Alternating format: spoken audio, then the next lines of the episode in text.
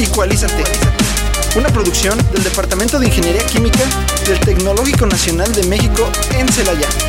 Entrevistas, cápsulas, reportajes, investigación, eventos, posgrados y todo lo relacionado con las diversas áreas de la ingeniería química. Bienvenidos.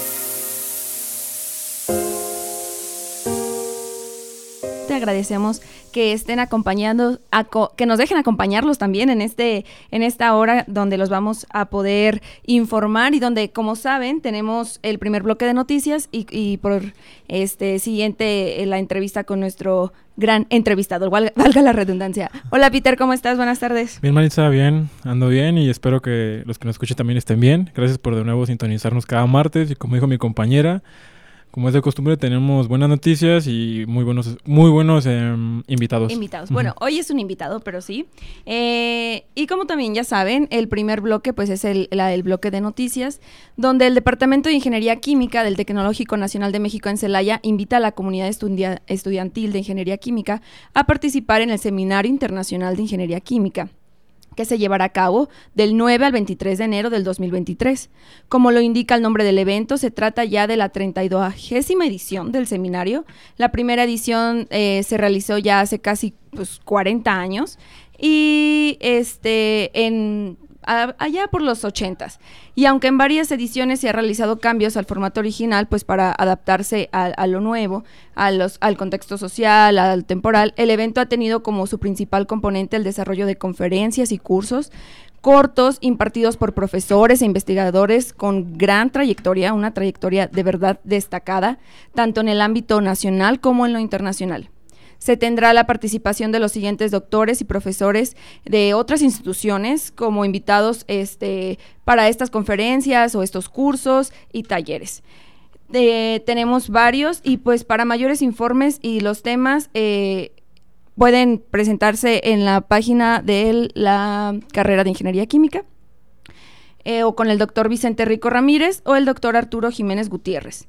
La cuota para estudiantes de licenciatura es de 600, para estudiantes de posgrado es de 1200 y para profesionistas es 2500.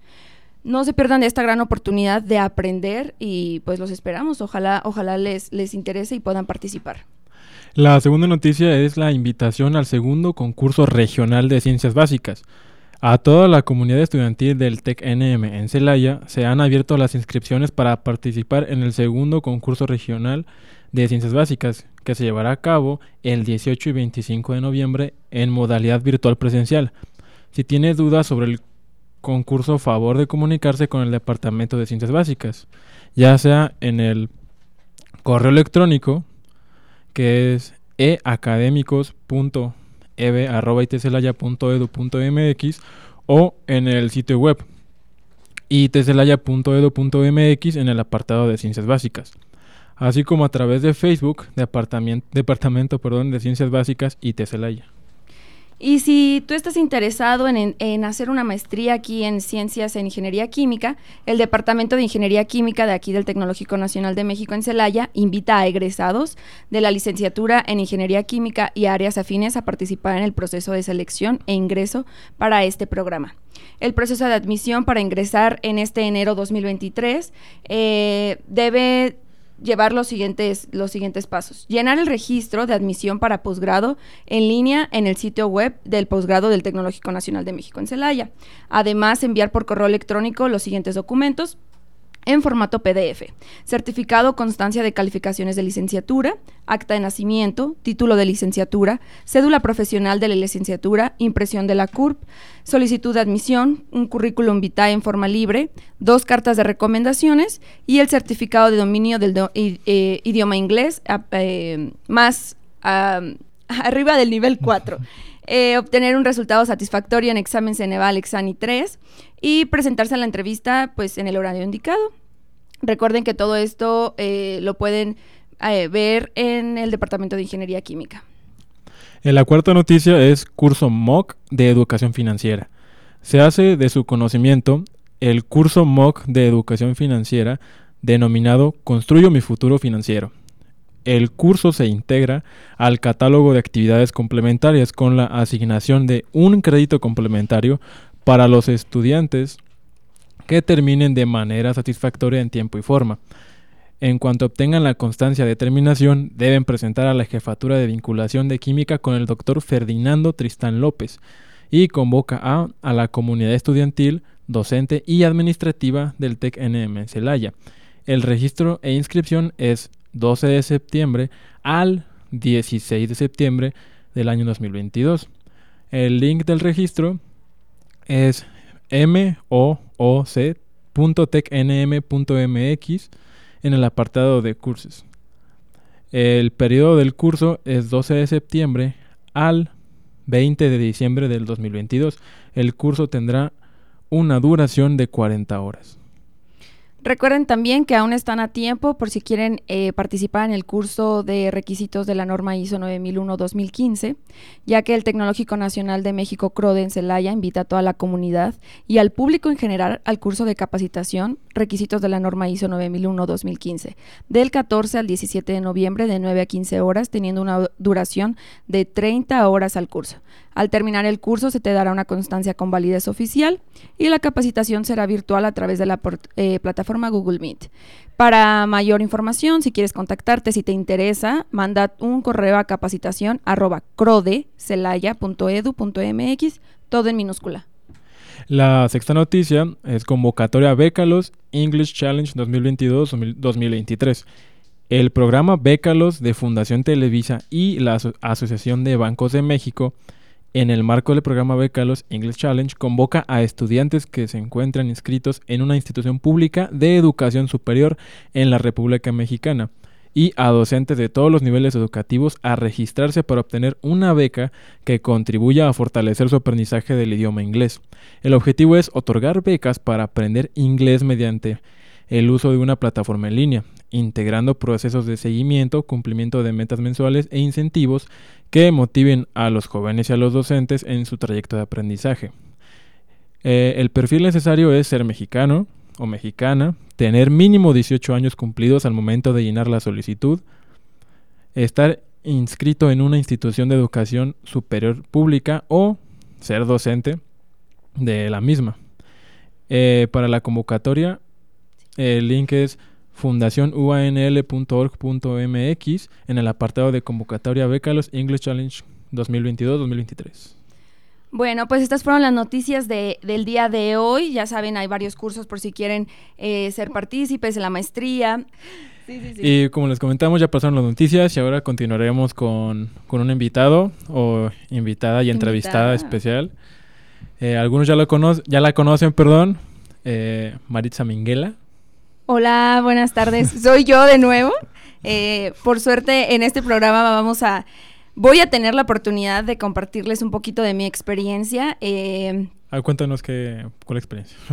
bueno, la experiencia fue que eh, gracias aquí al Tecnológico Nacional de México eh, y con un programa que tiene, pues, vinculado a otras universidades de otros países, pude hacer un pues un intercambio, ¿no? Un intercambio estudiantil en el que fue justo antes de la pandemia.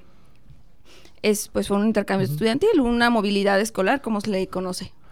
¿A dónde, a dónde fui? ¿En el intercambio a dónde te mandaron? ¿A qué Mi intercambio fue, donde me quedé, eh, fue en Colombia, pero la ciudad donde fui, a la universidad a la que fui, se llama UPTC, que es la Universidad Pedagógica y Tecnológica de Colombia, que está en Tunja, Boyacá, Tunja es, como la ciudad, Boyacá el departamento o el estado, allá se le conoce como departamento, y este, y fueron pues fabulosos los cuatro meses que pude estar allá. Ustedes saben que prácticamente se va un semestre, pero el semestre, o sea, son dos meses de vacaciones, cuatro meses de clase, entonces mi estancia allá pues duró aproximadamente de cuatro, cuatro meses y medio, creo.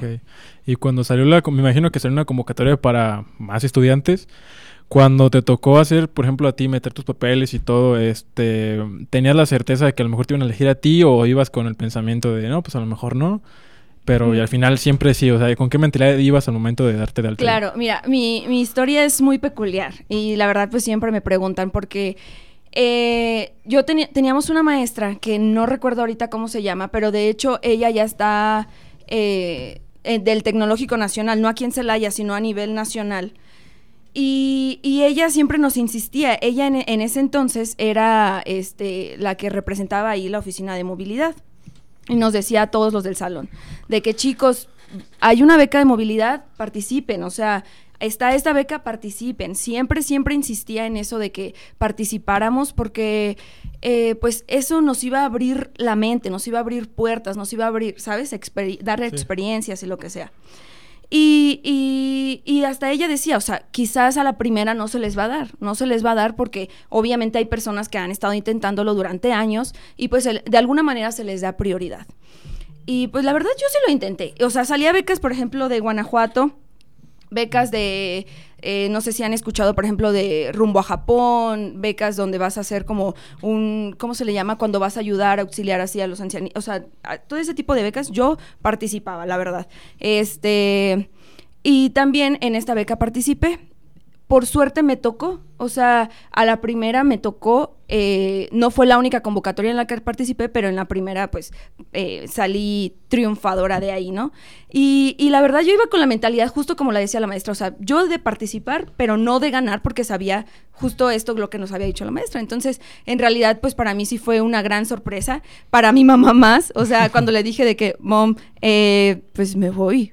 ¿Cómo que te vas? Porque tenemos esta idea, sobre todo, pues esta eh, generación de, de señoras, o sí, ¿saben?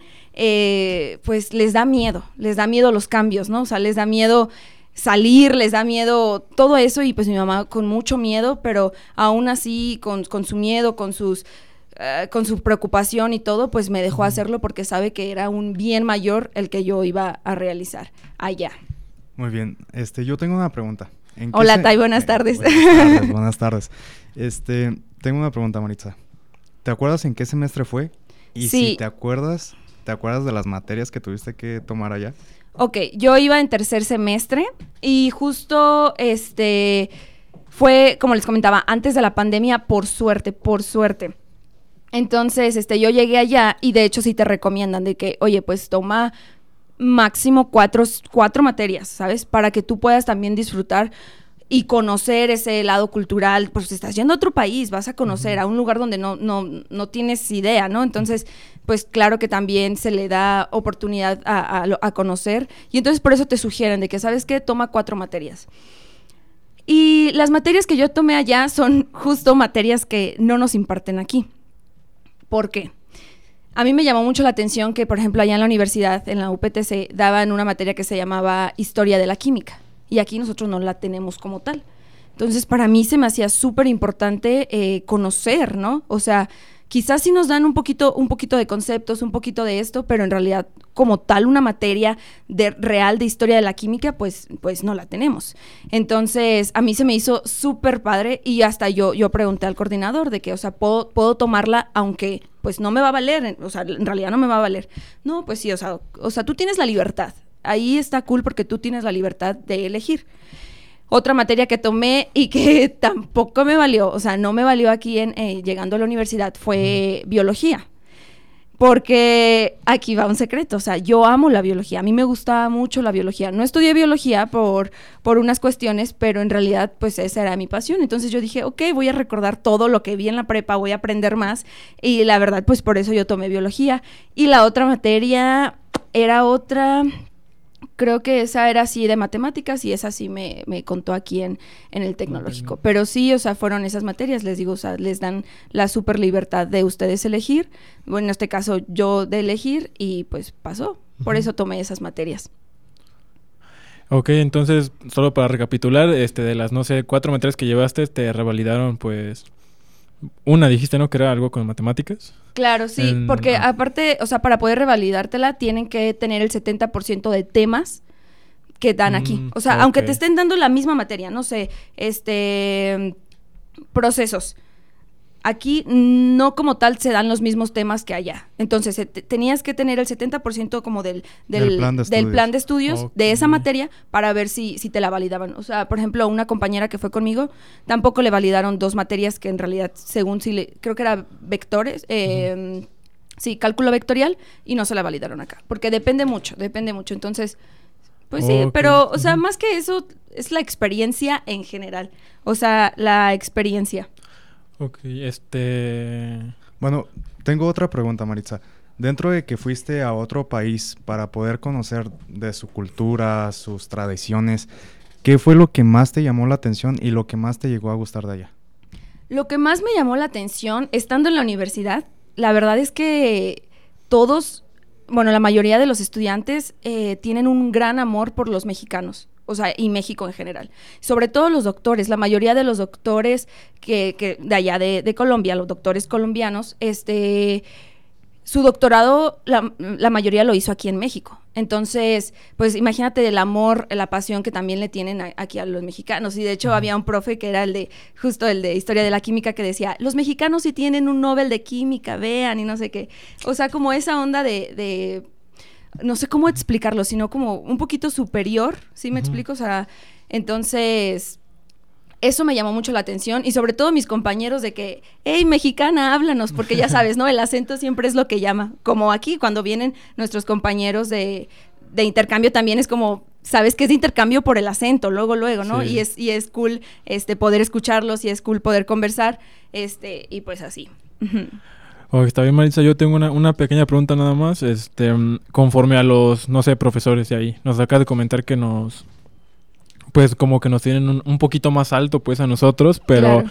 a los maestros de ahí, de, de, de, allá de Colombia, ¿cómo, ¿cómo lo sentías tú? Porque ya ves que hay como todo, que hay maestros que son un poco más estrictos, exigentes, un poco más, o más libres. Allá, ¿cómo lo sentiste tú? ¿Los viste muy estrictos o es como, o es como aquí, no sé, en el técnico? Justo como, como aquí, ¿no? De que hay de todo. O Ajá. sea, hay profes que de verdad súper... Um, estrictos, sí. enfocados en su materia, y hay, o sea, te comento, hay de todo, uh -huh. había una maestra que, que, este, o sea, era súper, de hecho era muy joven, hasta dijo que ella fue la, la más joven de su doctorado y todo, y, y o sea, te digo, en, en general había de todo. Uh -huh. Ok, bueno, pues sí, sí, sí está un poquito, pues, a mí, a mí sí me entregaba mucho eso, la verdad, sí. porque pues yo la, la, neta nunca he salido pues, de, de, la República y pues sí me entrega mucho saber de, de más lugares. Claro, y porque aparte te, te aporta en conocer, ¿no? En conocer porque obviamente de, de, intercambio no solamente íbamos este, personas mexicanas, sino de varios países, de Francia, Estados Unidos, eh, Bolivia, acá de, de, Centroamérica también. Entonces, pues te nutre, te nutre y te ayuda a conocer gente y a crear lazos. Y, por ejemplo, con mi amiga este Solén, que es la francesa, o sea, de repente le escribo uh -huh. y es súper cool decir okay. de que, hey, tienes una casa aquí en México y ella decirme de que cuando quieras venir a Francia, aquí te espero. Entonces, oh, esas amistades, eh, pues pues fortalecen, ayudan, ¿no? Entonces, Ajá. eso también te deja mucho el intercambio, aparte el conocer otro país, o sea, es una experiencia increíble también justo como tú, o sea, yo nunca había ni siquiera volado un avión, me había subido un avión, entonces esa primera vez fue como, boom, padrísimo. Eh, y, y, pues la experiencia general es muy enriquecedora, ojalá que varios tengan la oportunidad de hacerla como ya lo hemos dicho en las noticias, hay, hay este, todavía está la, la, convocatoria que es la beca Pila, programa de intercambio académico latinoamericano. Okay. Para, bueno, ya acaban de salir los resultados, de hecho, no sé si vieron los resultados uh -huh. y pues si tienen la oportunidad de hacerlo el próximo, el próximo semestre, pues anímense, o sea, no se queden con las ganas, o sea, inténtenlo y a lo mejor sale como yo, ¿no? O sea, una chispita y sí, salió. Ya escucharon a nuestra compañera Maritza, no tengan miedo de aventurarse.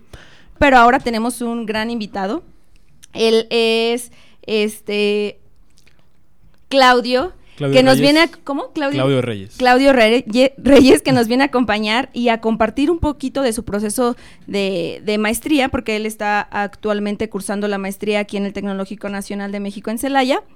Y bueno, Claudio, bienvenido. Buenas tardes, ¿cómo estás?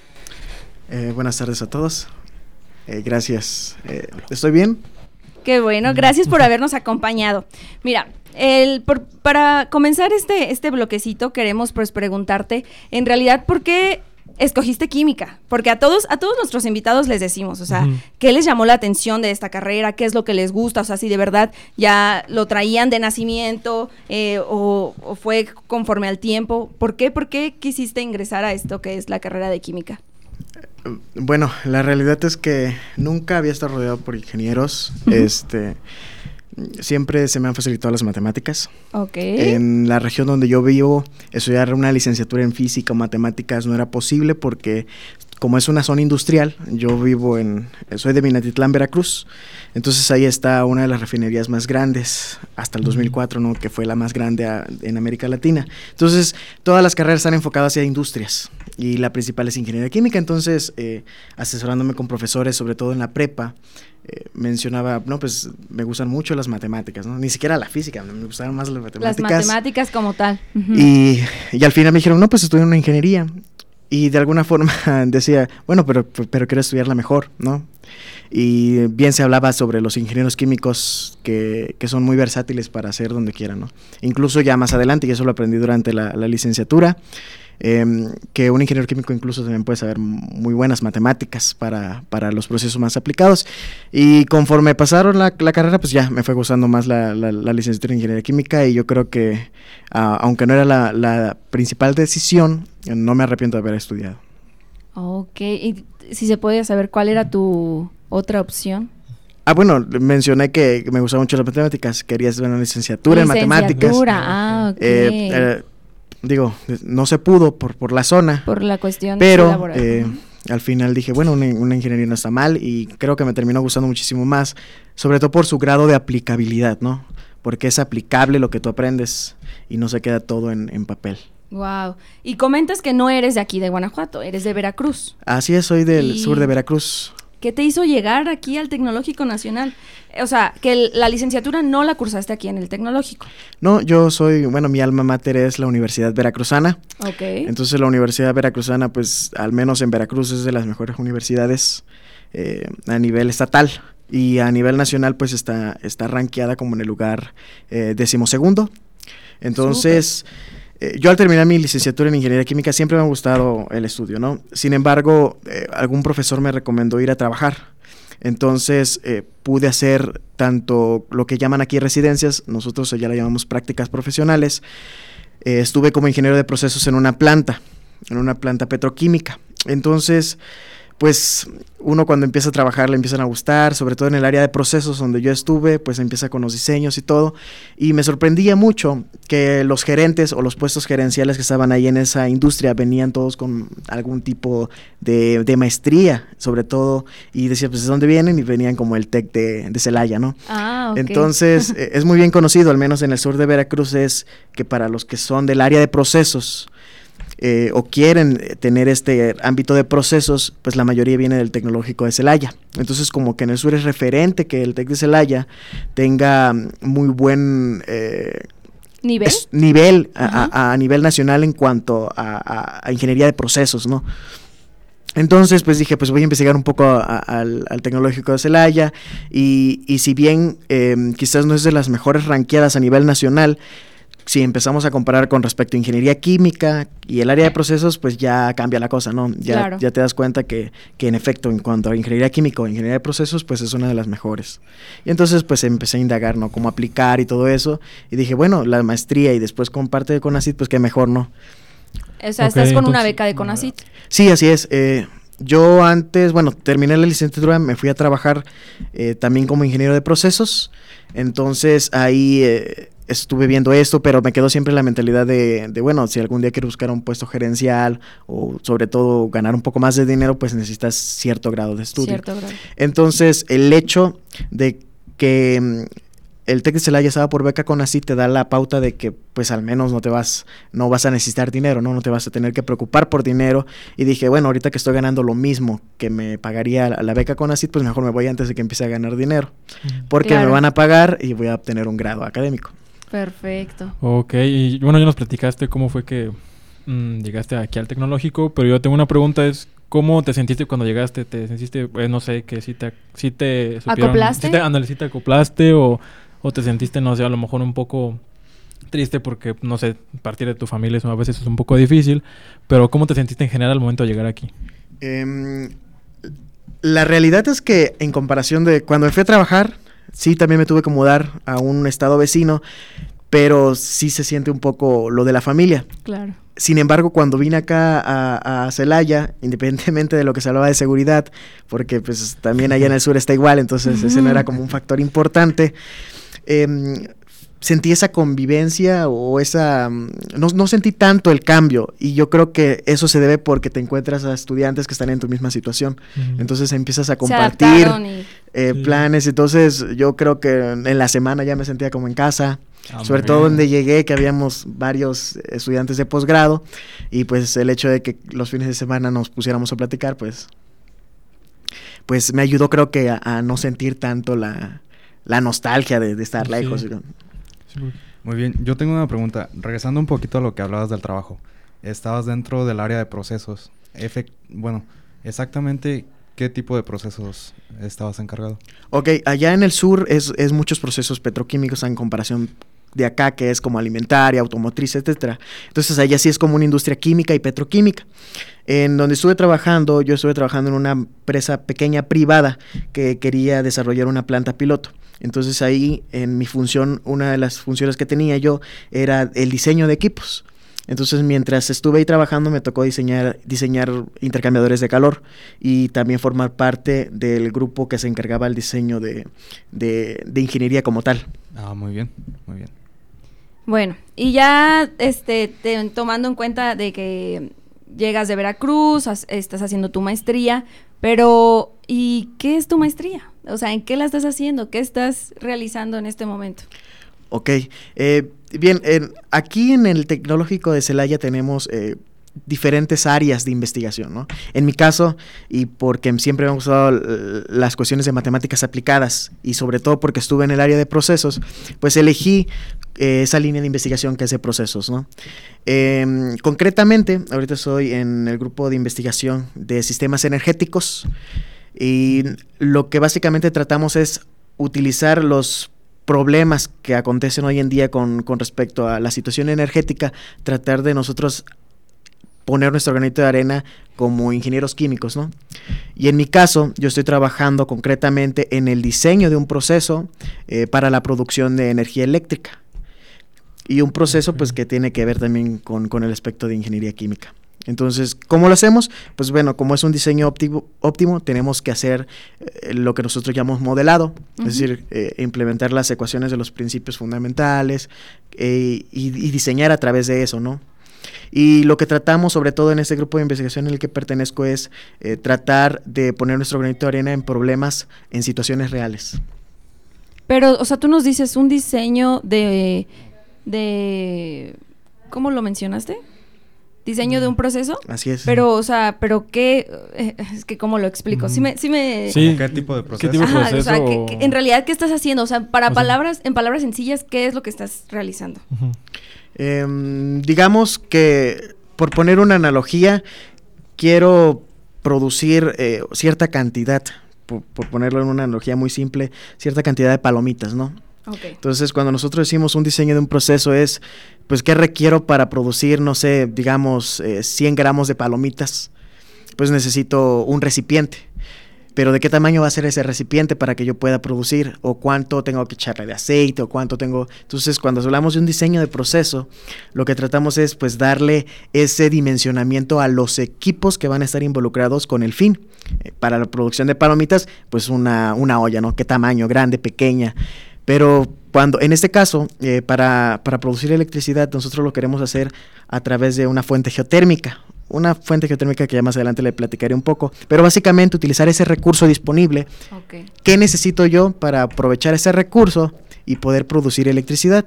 En este caso en concreto estamos ah, tomando un caso de estudio de los azufres Michoacán. Entonces tenemos como que los datos de cuánta energía requiere esa zona. Entonces a partir de eso, como lo de las palomitas, yo que requiero tantas palomitas, ¿qué dimensionamiento de equipo debe tener para producir esas palomitas?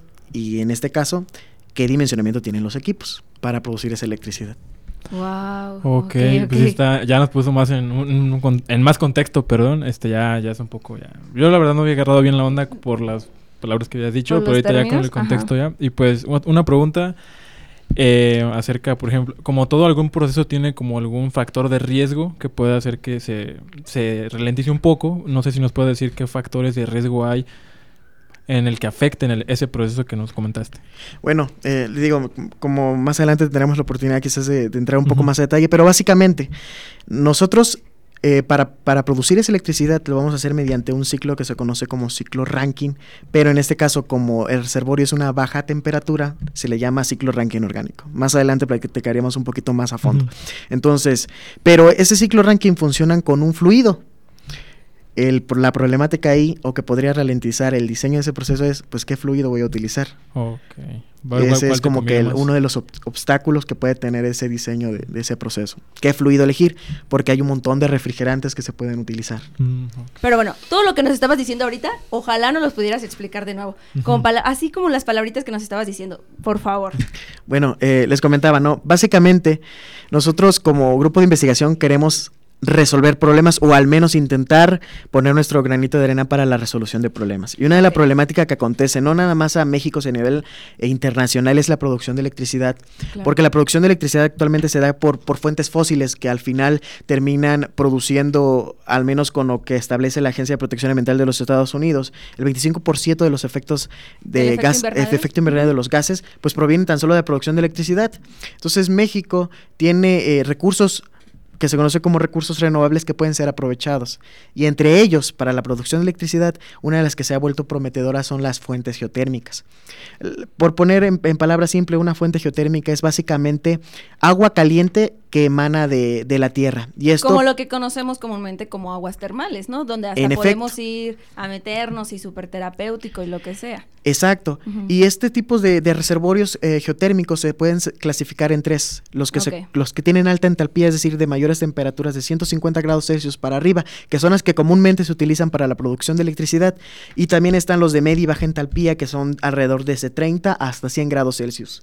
¿Qué es lo que pasa con este tipo de reservorios de alta entalpía? Que son los menos escasos a comparación de los de baja y media entalpía, que, que si yo les pudiera mostrar un mapa de México, hay un montón de estos reservorios que están sin explorar y los que están explorados pues simplemente se utilizan para fines recreativos como las aguas termales, como por ejemplo los azufres Michoacán, etcétera. Entonces, pues para aprovechar esa energía o para aprovechar ese recurso queremos implementarlo nosotros. Y uno se preguntará, oye, pero ¿cómo puedo aprovechar este recurso geotérmico? Existen tecnologías y una de las tecnologías más utilizadas es un ciclo ranking orgánico. Un ciclo ranking orgánico es, le llamamos ciclo, pero básicamente corresponde a, interacción de unos equipos. En concreto son cuatro equipos, dos intercambiadores de calor, una turbina y una, bomba. Entonces, el primer intercambiador de calor básicamente lo que va a hacer es vaporizar. La fuente geotérmica que viene en, el caso de estudio que estamos implementando es de 70 grados Celsius. Entonces, esos 70 grados Celsius tiene que provocar que un fluido, mm, todavía no le vamos a dar nombre a ese fluido, pero que ese fluido al contacto con ese fluido geotérmico de 70 grados Celsius se evapore. Entonces tú dirás, oye, pero es una temperatura muy baja, 70 grados Celsius es una temperatura muy baja. Pues para eso se utiliza refrigerantes. ¿Qué refrigerante? Pues bueno, nuestra tarea es a través de la modelación y, a través de técnicas de optimización encontrar qué fluido es el más idóneo para producir. Ahora, ¿cómo produce la electricidad? Pues, en fines, este fluido de trabajo que se le conoce a los refrigerantes se va a poner en contacto con la fuente geotérmica, se va a vaporizar y, y, lo que se recomienda es que venga de un de vapor de alta calidad. Vapor completamente, ¿no? Entra la turbina. La turbina tiene unos álabes. Entonces, la velocidad de flujo que tiene el vapor entra en contacto con la turbina. La energía mecánica que se forma al girar el álave de la turbina se transforma en energía eléctrica a través de un generador de electricidad. Entonces ahí es como se produce la electricidad. Es esa, ese intercambio de energía que transforma el vapor en la turbina es donde se hace el mayor trabajo y es donde se produce la electricidad. Ahora, recibo electricidad, pero el fluido sigue su paso. Sale de la turbina, puede venir como vapor saturado, entra otro intercambiador de calor para condensarse de nuevo, para decir a, fase líquida.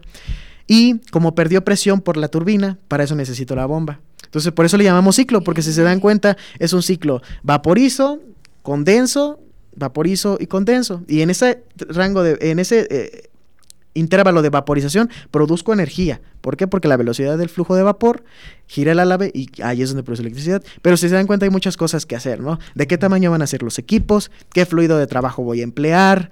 Eh, ¿A qué condiciones deben entrar? Etcétera. Y es todo este diseño de procesos que tú estás realizando actualmente. En efecto.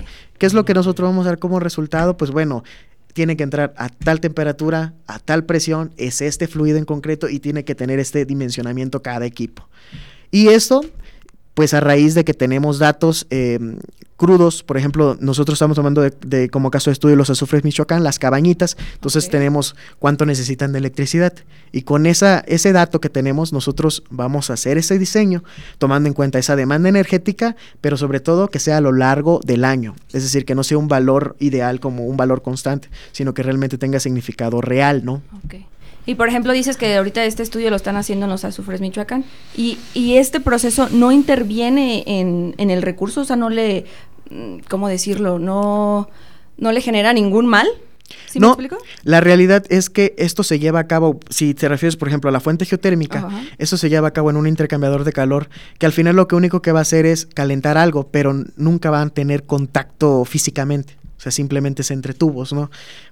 En este caso, imaginemos dos tubos, un tubo concéntrico metido dentro de otro.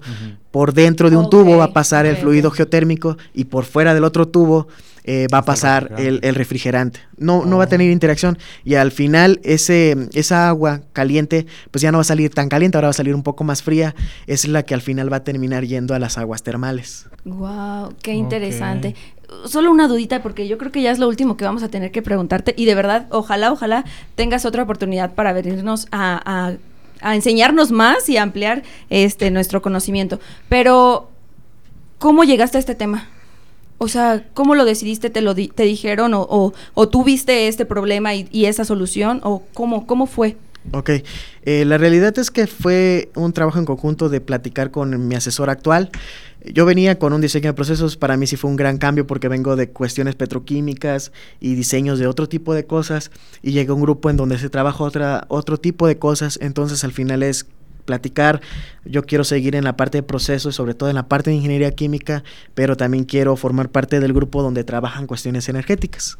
Entonces el doctor me dijo, mira, existe este proceso que no se ha podido tomar o no se ha podido llevar a cabo, te interesa y pues ahí fue donde platicamos. Pero realmente es como, oye, yo quiero hacer diseño todavía de procesos y que implique este tipo de cosas y el doctor, bueno, yo trabajo con esto y tengo este trabajo que se puede, puede llevar a cabo, ¿no?